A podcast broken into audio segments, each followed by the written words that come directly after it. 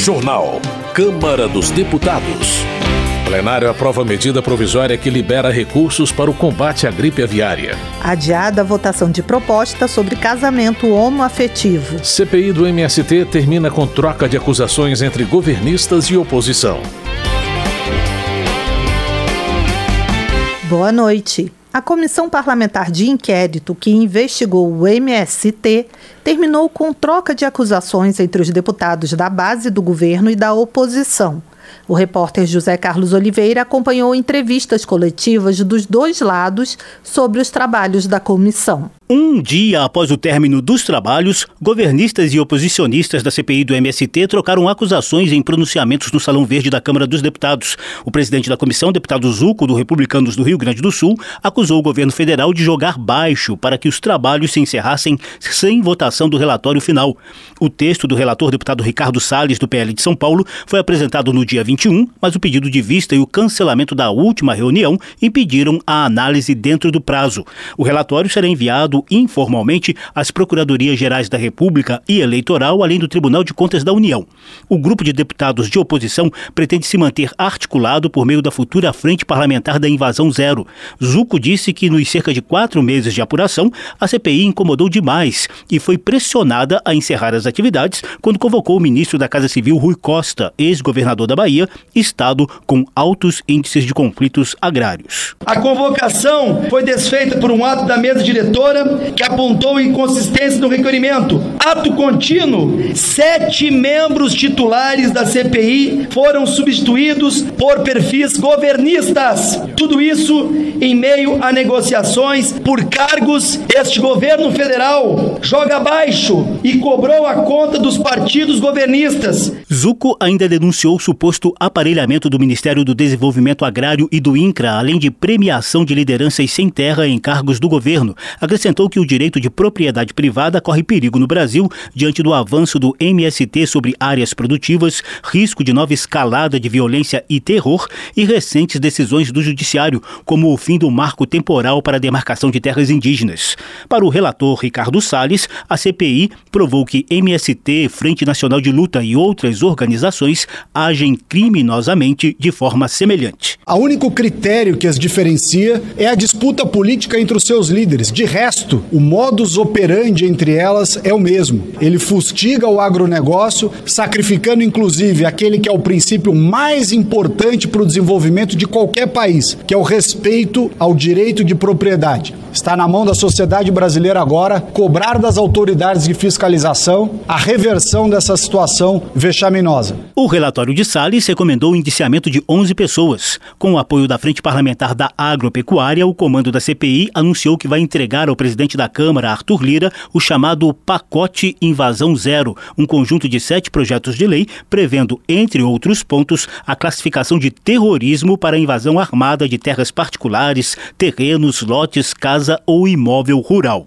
Em outro ato no Salão Verde da Câmara, vários deputados governistas comemoraram o que chamaram de fim melancólico da CPI do MST e apresentaram um relatório alternativo com a agenda positiva de apoio à agricultura familiar e à reforma agrária.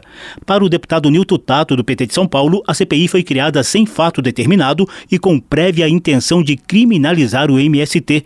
Tato classificou como atrocidades algumas das diligências que o comando da CPI realizou no campo. Como é que pode parlamentares desta casa adentrando um barraco sem ter mandato judicial de uma família que está ali num barraco provisório aguardando um lote? Também arrombando o cadeado de sede de associações sem mandato judicial adentrando de uma terra indígena sem ter a devida autorização da FUNAI ou mesmo da comunidade indígena. Trazendo para esta CPI denúncias vazias. Para a deputada Sâmia Bonfim, do pessoal de São Paulo, a CPI foi o último suspiro da extrema-direita para tentar avançar sobre o direito constitucional de luta e organização política. Essa CPI se encerra, mas as nossas tarefas não se encerram, porque enquanto houver latifúndio improdutivo, concentração de terra, enquanto houver conflito fundiário no país, haverá luta e haverá o fortalecimento do MST e dos demais movimentos do campo no Brasil. O deputado Valmir Assunção, do PT da Bahia, que teve funcionários de seu gabinete entre os indiciados no relatório de Ricardo Salles,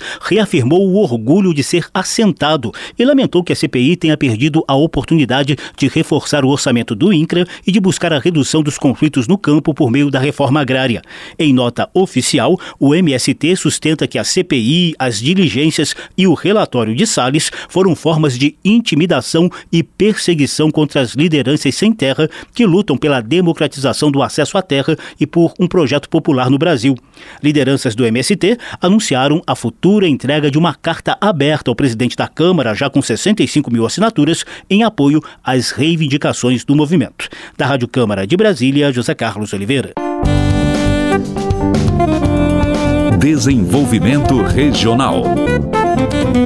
Charles Fernandes, do PSD, comunica a visita de autoridades ao projeto de irrigação do Vale do Iuiú, em Guanambi, Bahia.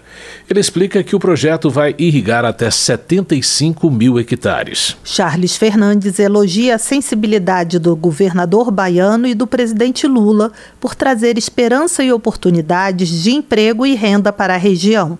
O parlamentar lembra que a região de Guanambi espera pelo projeto há 40 anos. Paulão, do PT de Alagoas, destaca o lançamento do PAC Seleções, programas de investimento de 65 bilhões de reais com foco em municípios e estados. Paulão ressalta a importância de prefeitos e governadores inscreverem projetos relacionados a obras paralisadas, educação, saúde, energia e água.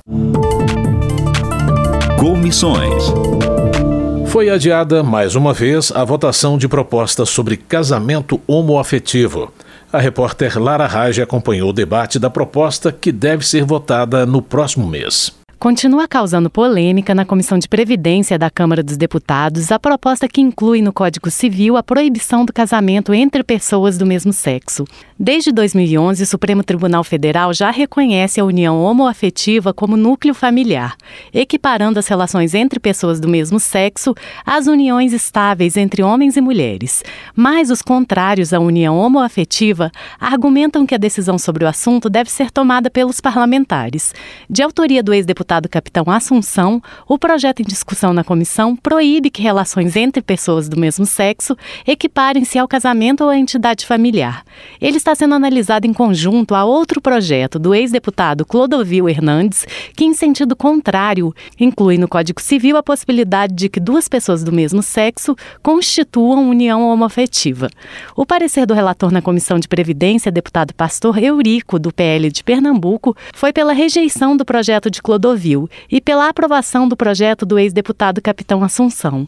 Alguns deputados apresentaram voto em separado oposto ao do relator, alegando que a proposta que proíbe a união homoafetiva é inconstitucional, diante do entendimento já tomado pelo STF. A deputada Érica Hilton, do PSOL de São Paulo, uma das que apresentou o voto em separado, argumenta que o relatório do deputado Pastor Eurico atenta contra a vida, a dignidade e os direitos das pessoas LGBTQIA, e retira direitos já adquiridos por essa população. Procedimento antidemocrático e inconstitucional. O Estado brasileiro não pode negar a absolutamente nenhum cidadão o direito civil, tendo por critério discriminatório sua orientação sexual. Estão em jogo aqui princípios constitucionais como os da dignidade da pessoa humana, da igualdade perante a lei e da não discriminação. Pessoas homoafetivas têm o direito de possuir direitos civis idênticos aos demais. A deputada Priscila Costa, do PL do Ceará, argumenta que a Constituição reconhece apenas a união estável entre o homem e a mulher como entidade familiar.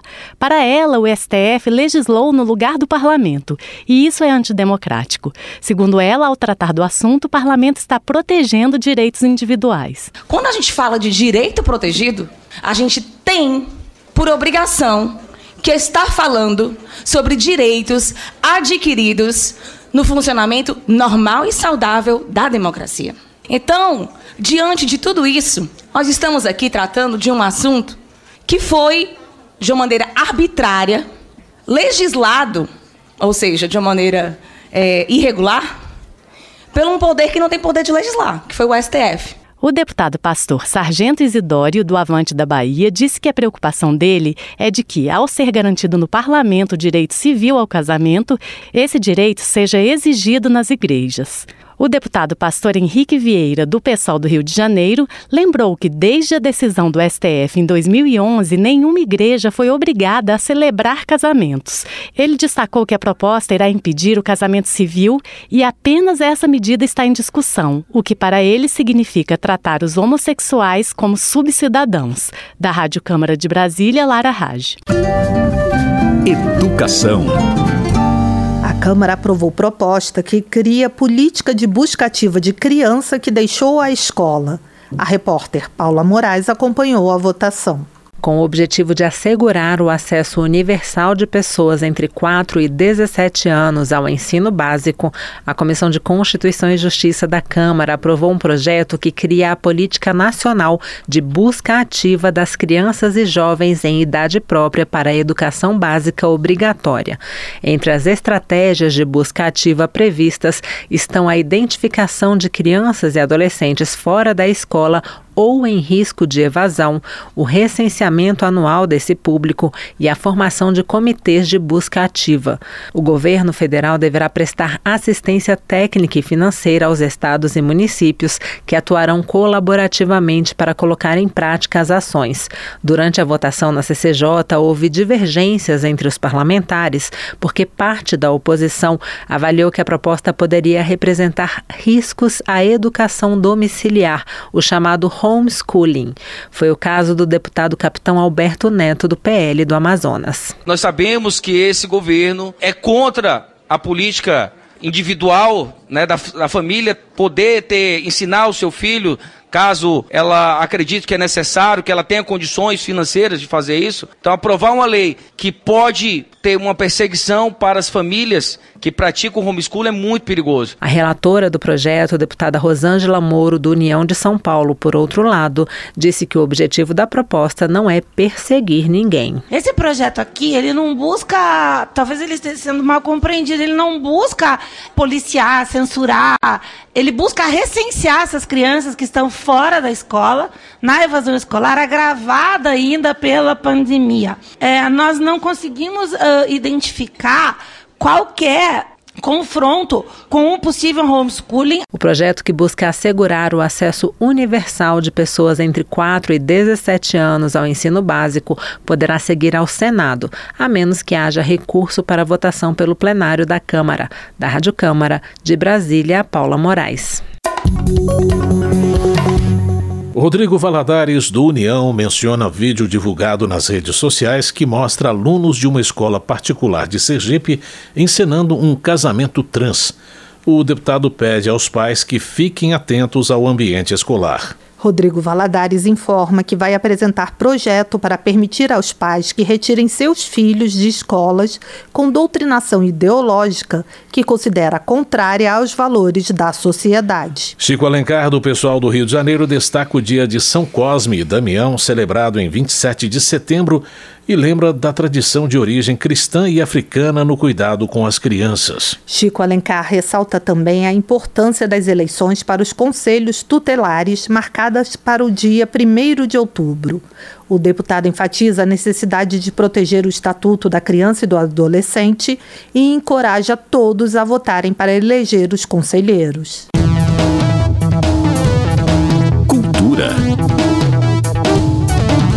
Marcelo Calero, do PSD do Rio de Janeiro, destaca a importância da cota de tela para o desenvolvimento da indústria do audiovisual.